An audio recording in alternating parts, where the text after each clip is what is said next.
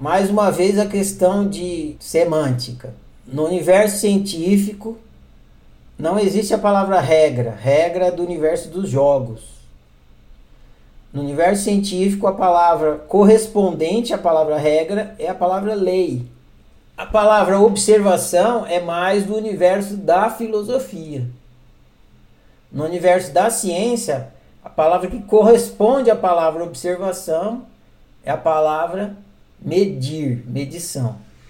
Na ciência, na espiritualidade, se existe a palavra espiritualidade, espírito. Não existem essas palavras no universo da ciência, mas existe uma correlata. A correlata é a palavra consciência. A palavra consciência ela é aceita no universo da ciência. Consciência. Ela entra. É assim que a espiritualidade entra na ciência, através da palavra consciência.